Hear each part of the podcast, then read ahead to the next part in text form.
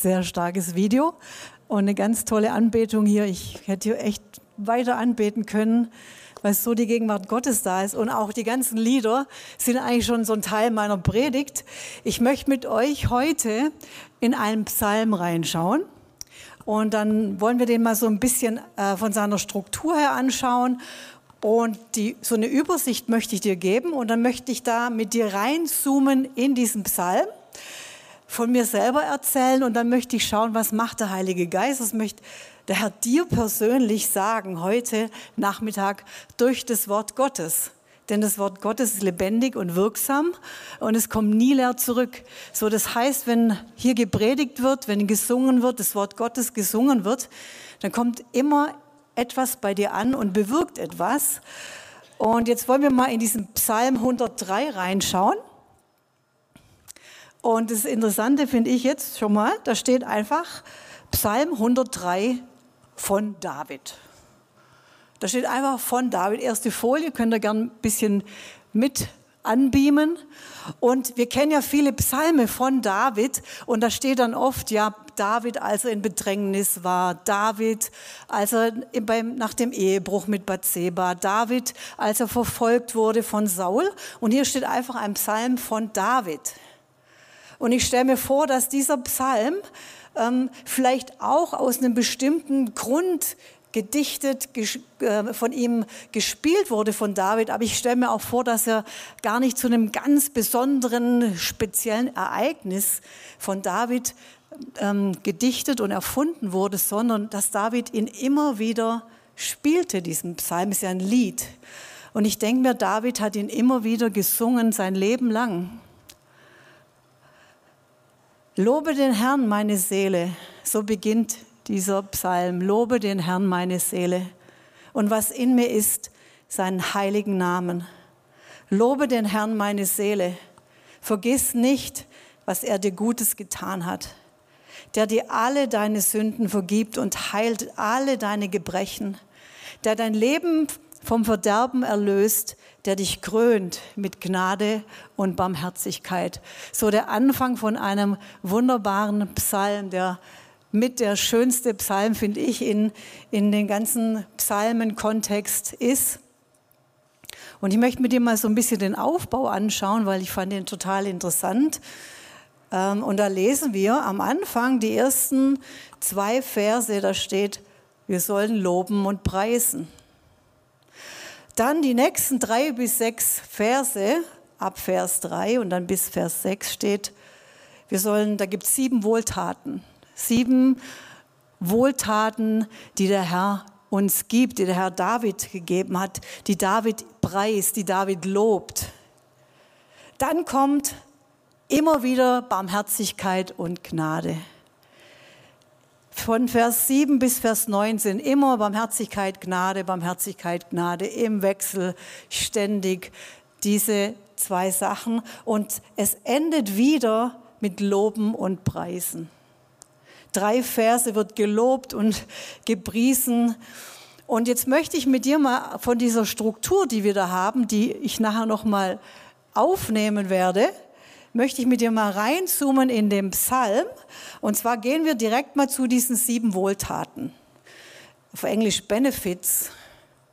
Sieben Wohltaten, Segnungen, die David da beschreibt. Über den Herrn. Er vergibt, er heilt, er löst,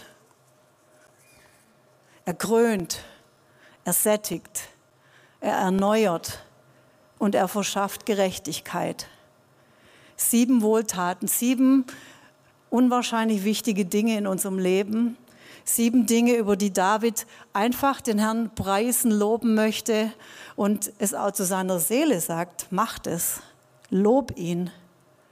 Auf die ersten drei möchte ich gleich eingehen und die nächsten vier werden später in mein Zeugnis mit eingebaut. Der dir alle deine Sünden vergibt und heilt alle deine Krankheiten. Und da haben wir schon das erste Kraftpaket von Ostern.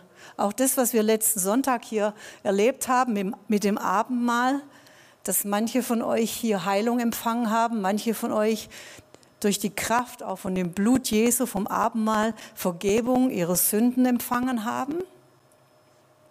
Und es beginnt zuerst mit der Vergebung. Es beginnt mit der Vergebung meiner Sünden, unserer Sünden. Und diese Vergebung wird nochmal vertieft in den Versen 8 bis 12. Barmherzig und gnädig ist Jahwe, langsam zum Zorn, groß an Güte. Er wird nicht immer da rechten und nicht ewiglich nachtragen. Er hat uns nicht getan nach unseren Sünden und nach unseren Ungerechtigkeiten uns nicht vergolten, denn so hoch die Himmel über der Erde sind, so gewaltig seine Güte über die, welche ihn fürchten. Soweit der Osten ist vom Westen, hat er von uns entfernt unsere Übertretungen. Vergebung ohne Nachtragen steht hier.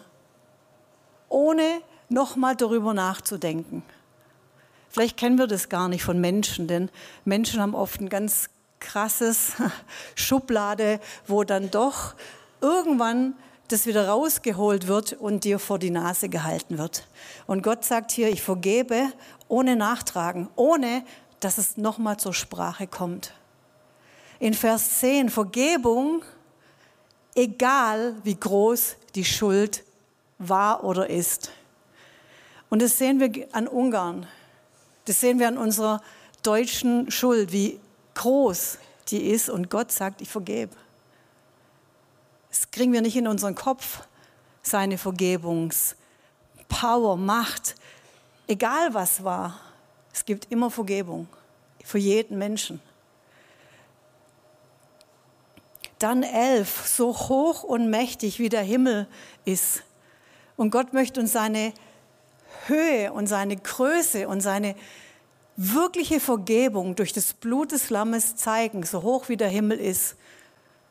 Ich weiß nicht, wie hoch der Himmel ist. Sehr, sehr hoch.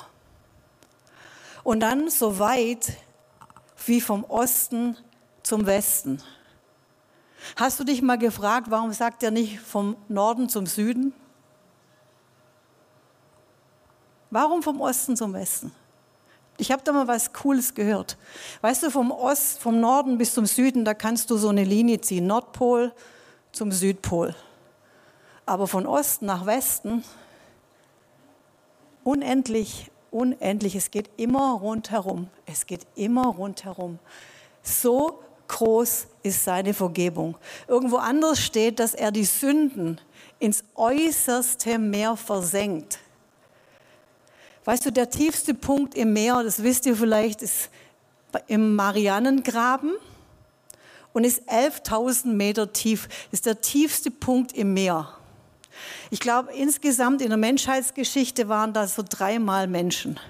1960 war da jemand, unglaublich, der Hammer, wie man das aushält da schon. Und jetzt in den letzten Jahren waren auch wirklich mit einem U-Boot Leute da unten. Aber da geht man nicht einfach nur so runter. Der Mount Everest ist 8850 Meter hoch. Das heißt, das äußerste Meer, der tiefste Punkt, wo unsere Sünden wegkommen, der ist so tief, da kommt keiner hin. Ich glaube, dass es dir der Herr nochmal sagen möchte und vielleicht auch nochmal dir klar machen will, warum David den Herrn einfach nur loben konnte trotz seiner, seinem Ehebruch, trotz den Dingen, die, wo er wusste, was in seinem Herzen ist, zu was er fähig ist. Er, hat gesagt, er sagte, Herr, danke.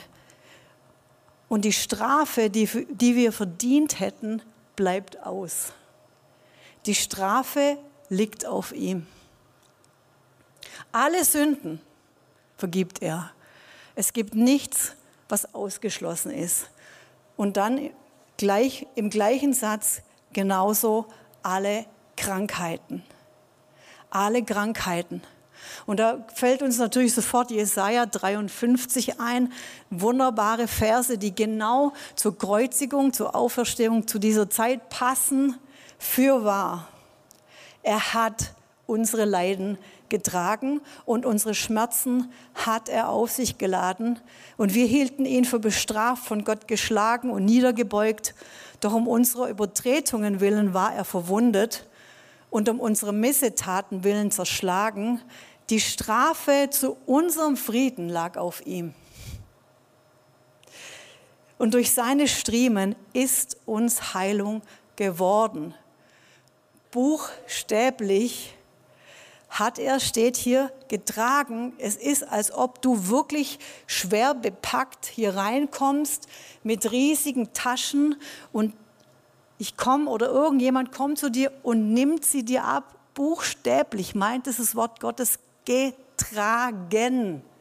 Lasten, Schmerzen, auf sich laden. Das ist wie wenn du so ein Lasttier hast und du lädst die Dinge, die du mit dir rumgeschleppt hast, auf dieses, dieses Lasttier. So meint es das Wort Gottes buchstäblich.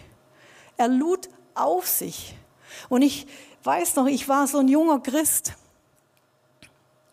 schwanger in der Klinik und ich lese ein Buch von einer Frau, die, ich habe das schon oft erzählt, aber für mich war das so eindrücklich, durch Gebet mit Drogenabhängigen gearbeitet hat und die sind durch das Gebet einfach ohne Schmerzen frei geworden von Drogen. Und ich kam damals aus der Drogenszene und ich wusste, es sind Horrorschmerzen, schlimme Schmerzen. Und da war ich mit, mit kurz vor der Geburt und ich dachte, hm, also wenn Jesus Entzugsschmerzen nehmen kann, dann kann er doch auch so Wehenschmerzen nehmen. Ich war einfach so kindlich. Und es war so herrlich, wenn kein Arzt im Zimmer war und keine Krankenschwester, die an dir rumdoktert. Und jedes Mal, wenn eine Wehe kam, ich habe sie buchstäblich Jesus gegeben. Auf seinen Bauch. Und es war so krass, weil ich wirklich diese Schmerzen ihm abgeben konnte. Und es war so mein erstes, oh, Gott nimmt Schmerzen. Gott lädt auf sich. Als Jesus am Kreuz hing, der hatte deine Schmerzen. Er hatte deinen Krebs da dran. Er hatte deine Wunden, innere, innere, äußere Wunden getragen, buchstäblich. Und hier steht, es ist uns geworden, es ist vollbracht, es ist vollbracht. Die Heilung ist vollbracht. Wir hatten am Freitag hier einen sehr starken Gebetsabend und da gab es ein Bild, einen Eindruck von jemand und sie sagt, ich habe ein Blatt Papier gesehen. Und auf diesem Blatt Papier war eine ganz schlimme Diagnose. Die war so schlimm, dass es einen erschaudert. Und dann hat Gott dieses Blatt genommen und hat gesagt, ich, das muss weg von dir. Schau da nicht drauf. Und er hat sein Wort dahingelegt. Und plötzlich hat sich die Perspektive und das ganze boah, Szenario verändert auf das Wort Gottes, dass wir durch seine Wunden geheilt sind. Und das möchte Jesus, dass wir das annehmen, dass wir das glauben. Weißt du, wir haben äh, in der neunten Stunde seit zweieinhalb Jahren 500 bezeugte Heilungszeugnisse.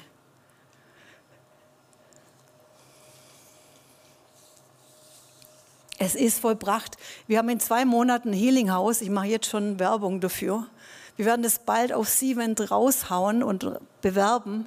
Wir haben begrenzte Plätze und wir werden dort für chronisch Kranke und Schwerkranke und Menschen, die solche Diagnosen haben, werden wir ein Healing House haben und wir werden Wunder sehen.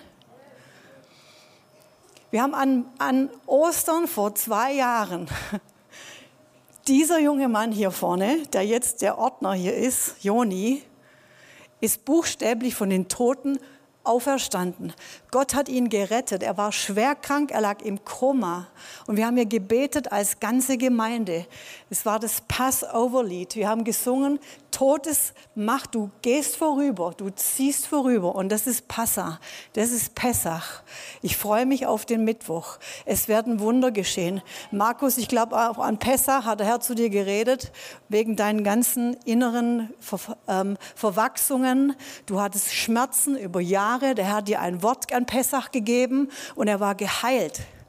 Das kann nur Gott machen. Und ich möchte dir sagen, es ist am Kreuz vollbracht, die Vergebung und die Heilung.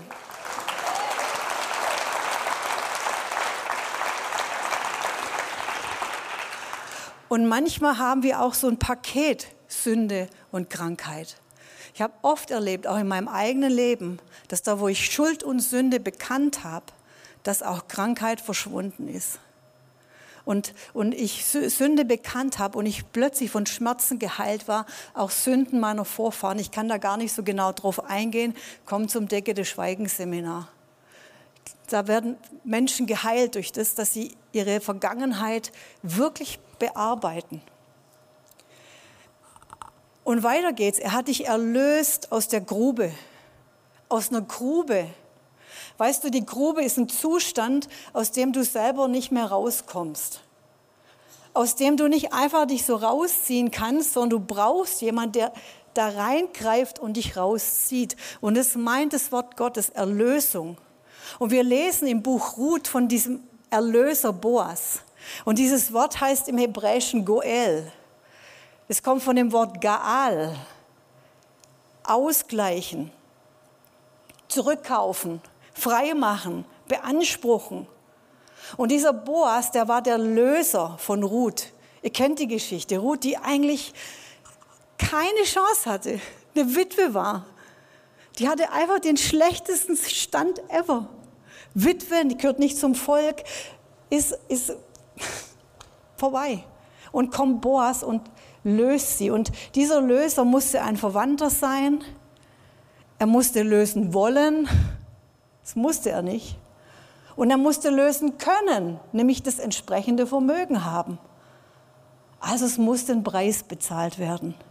Und so konnte das, was freigekauft werden musste, was erlöst werden musste, wieder zurückkommen zum Besitzer, wieder zurückkommen. Und das ist die Bedeutung von Erlösung, dass ich erkauft, zurückerkauft werde, weil ich verloren gegangen bin weil die Menschheit verloren gegangen ist und wir wieder zurückkommen in den Zustand, den Urzustand, dass ich mit Gott zusammen sein kann, dass ich erlöst bin, zurückgekauft durch Jesus. Und, und die Ruth hatte plötzlich einen völlig neuen Stand. Die war eine andere Person, die hatte einen anderen Stand. Und das passiert. Wir lesen das in Matthäus 20, 28, wie der Sohn des Menschen nicht gekommen ist, um bedient zu werden, sondern um zu dienen und sein Leben zu geben als Lösegeld für viele. Er hat das Lösegeld bezahlt, einen Preis für dich, um dich zurückzukaufen, damit du wieder bei ihm sein kannst, weil anders wird es nicht gehen. Es geht nur durch diese Bezahlung. Und nach diesen schon mal drei Wohltaten lesen wir ab Vers 8, barmherzig und gnädig ist der Herr. Barmherzigkeit und Gnade. Und immer wieder wechselt es. Barmherzigkeit und Gnade. Langsam zum Zorn, groß an Gnade, Vers 8. Vers 13, er erbarmt sich. Barmherzigkeit für mich, für dich wie ein Vater. Die Gnade des Herrn wird von Ewigkeit zu Ewigkeit. Es kommt nur noch Gnade und Barmherzigkeit raus. Und im Vers 4 steht sogar, dass wir gekrönt werden mit Gnade und Barmherzigkeit. Und ich denke immer an dieses Stück vom verlorenen Sohn, wie er zurückkommt aus dem Schweinestall. Das haben wir hier oft gesehen. Am meisten berührt mich, dass dieser Vater ihn nimmt und dann tut er seinen ganzen Schmutz ihm wegwischen und legt ihm seinen Mantel um und steckt ihn seinen Finger an den, seinen Ring an den Finger. Und weißt du, so stelle ich mir das vor, dass wir gekrönt werden. so plötzlich Prinzessin, neuen Stand haben, neu sind, verwandelt, begnadigt, geadelt, geliebt. Das macht die Erlösung und es macht die Gnade und Barmherzigkeit. Unser Lieblingspsalm 23. Gnade und Barmherzigkeit folgen uns ein Leben lang. Eine sehr coole Verfolgung.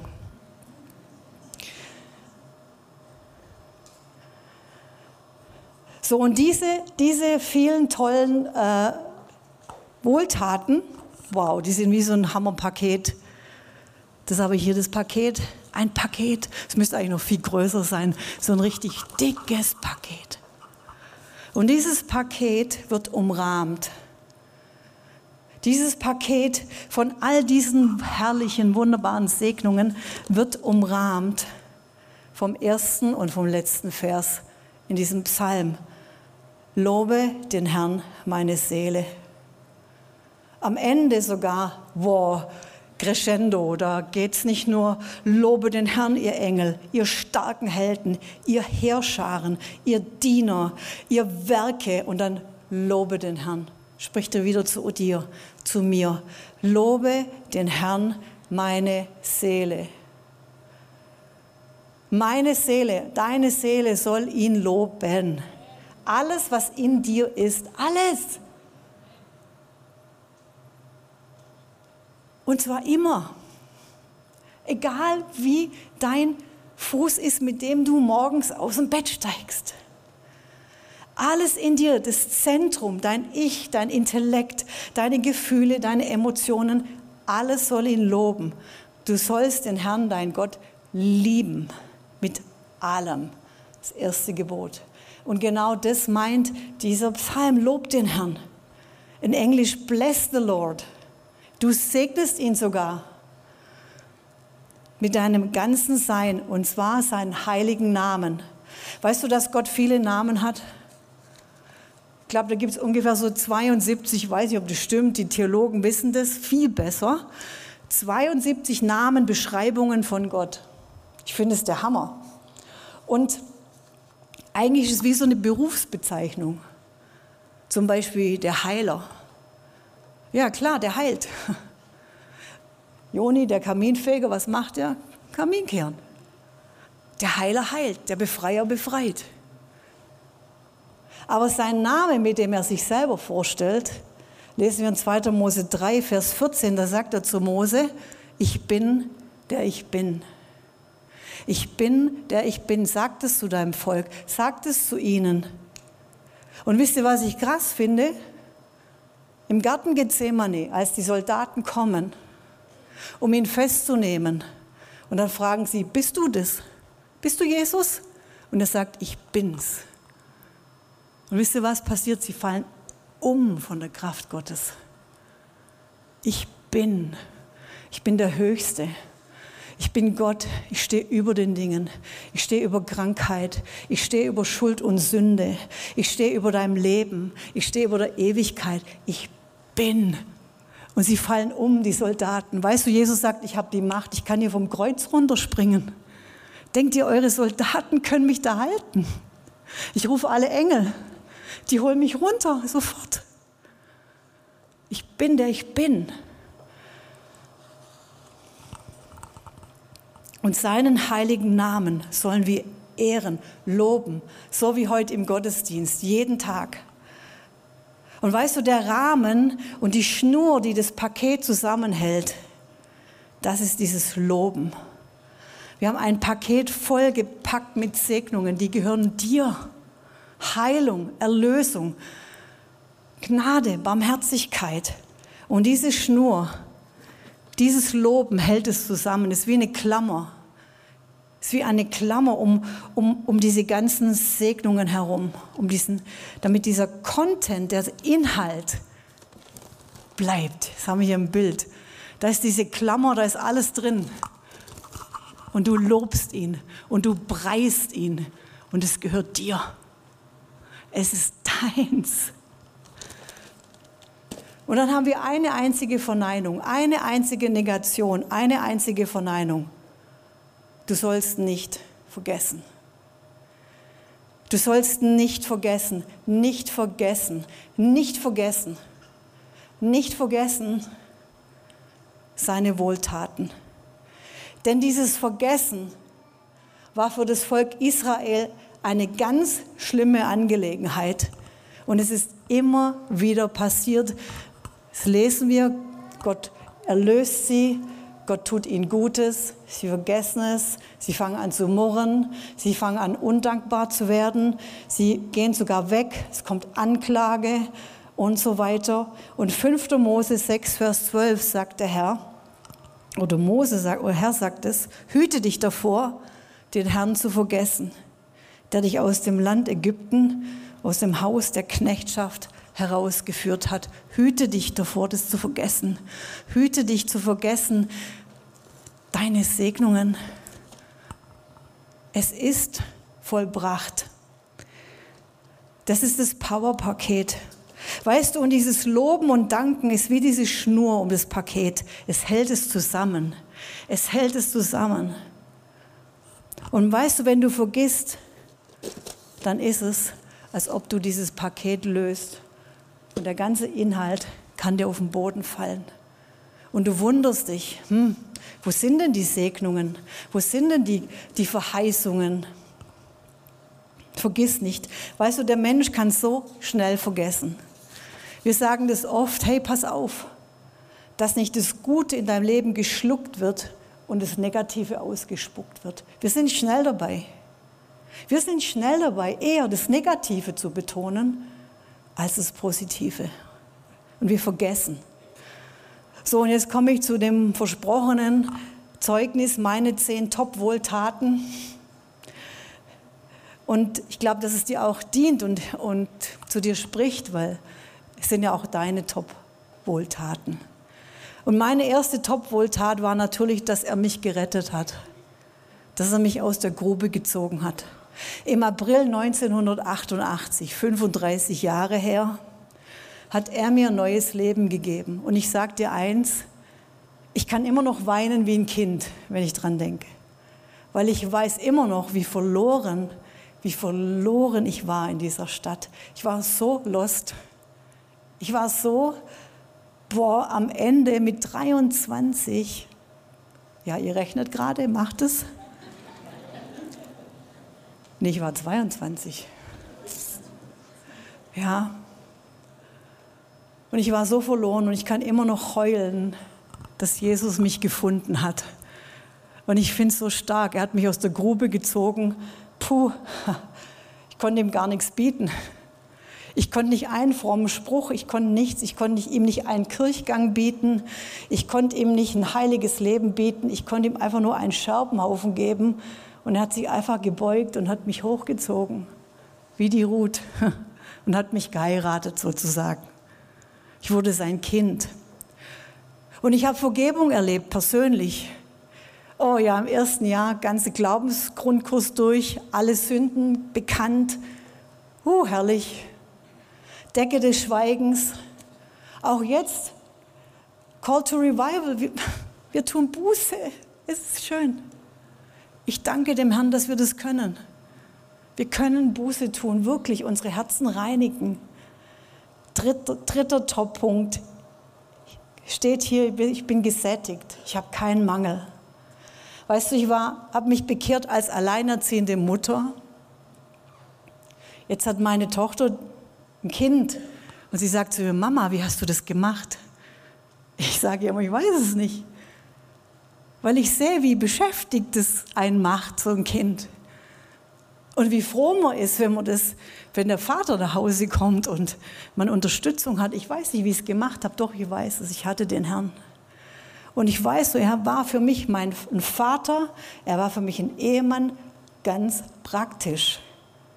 Das war kein schönes Gefühl, sondern als das Kind krank war und schreit und ich nachts nicht aufstehen kann, dann habe ich zu ihm gesagt, bitte, du musst da jetzt rübergehen, mach bitte was. Und das Kind war ruhig. Steht ihr? Das wird praktisch. Oder natürlich, du hast ein Kind und möchtest einen Mann oder einen Partner. Und alle anderen in meinem Alter mit 22, 23 sind abends unterwegs. Das ging bei mir nicht. Dann hatte ich einfach Rendezvous mit Gott, wirklich. Er hat meinen Mangel gefüllt. Er hat mich umarmt. Er hat mich geliebt. Mama, wie hast du das geschafft? Ich habe es mit Jesus geschafft. Er hat immer uns versorgt. Wir hatten nie Mangel. Wir, waren, wir hatten nicht viel Geld, aber wir hatten keinen Mangel. Unsere Tochter sagt, Mama, wir hatten keinen Mangel. Ich hatte alles, weil Gott es gemacht hat. Wenn ich mir ein Fahrrad gewünscht habe, ich habe dafür gebetet und manchmal hat dann jemand anderes ein Fahrrad gekriegt. Das war eine Herausforderung. Und dann wusste ich, oh, jetzt kann ich mein Paket wegschmeißen oder der Herr sagt, hey, wow. Und ich sagte, danke Herr, solche tolle Fahrräder gibt es bei dir. Und dann habe ich auch ein Fahrrad geschenkt bekommen, weil ich ihn gelobt habe, weil ich wusste, hey, der hat mich doch einmal versorgt, warum soll das nicht wieder tun? Vierter Punkt, er hat mich geheilt, auch innerlich. Ich weiß noch, das erste halbe Jahr saß ich hier nur heulend. Also wenn du hier heulend sitzt, das ist gut. Ich wusste manchmal gar nicht warum. Ich, ich habe nur gemerkt, da geht alles raus. Nach einem Jahr war es vorbei, ich, mir war es ganz komisch. Ich dachte, uh, ich bin, da ist was passiert. Meine Emotionen, meine Verletzungen, weißt du, ich war ein richtiger Igel. Das kann Jobs bestätigen, Günther sowieso. Wie er mich umworben hat. Und ich konnte das nicht. Ich konnte nicht mein Herz öffnen. Es war schwierig. Aber der Herr hat mir geholfen, mein, meine Verletzungen geheilt. Er hat mich fünftens äußerlich geheilt. Mit der ganzen Lebensbereinigung, mit der ganzen Vergebung. Puh, ich bin meine chronischen Bronchitis losgeworden. Als Kind nur Bronchitis, Stirnhöhlenvereiterung, permanent. Ich habe eine Familie. Ich habe eine natürliche Familie. Ich habe zwei Töchter und ein Enkelkind. Es ist ein Segen, Kinder zu haben und Enkelkinder. Aber ich habe auch eine Hammer-Gemeindefamilie. Und ich habe ich hab da, hab da auch Kinder. Und ich habe da Brüder und Schwestern, gell, Frank? Ich hatte, bin Einzelkind. Das ist schlimm. Ist nicht so unbedingt privilegiert. Aber ich habe jetzt Brüder und Schwestern. Ich freue mich sehr.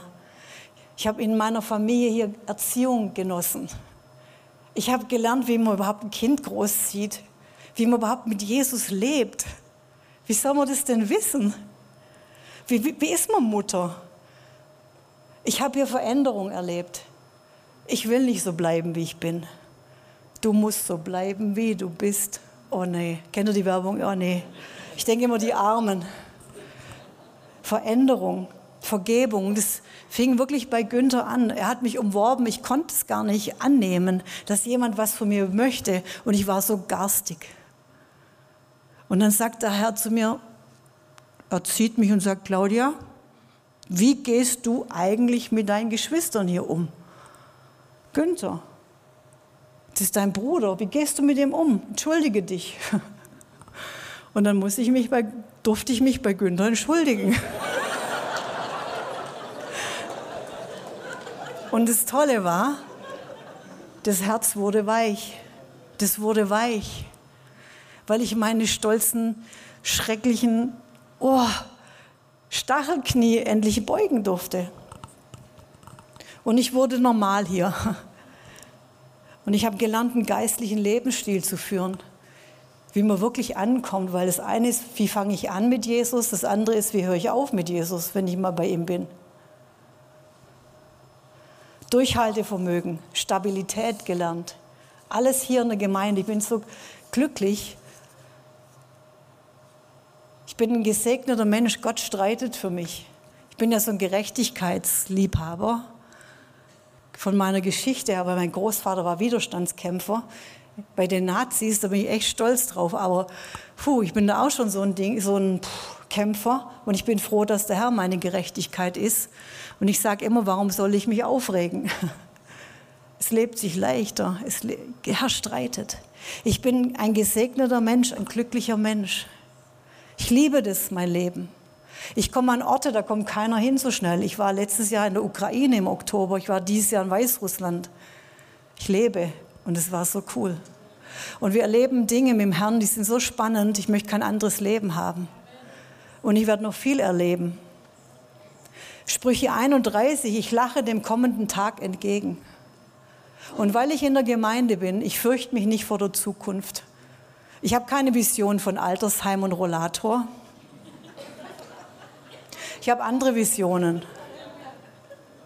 Ja, und das mache ich mit euch. Wir sagen hier, wir werden gemeinsam alt. Und deshalb sind meine Gedanken über die Zukunft gute Gedanken, Gedanken des Friedens, Gedanken, wo ich versorgt bin, Gedanken, wo ich mich freue, dass ich älter werde, wo ich denke, wow, lass uns doch mal Vorbilder sein mit 70, 80.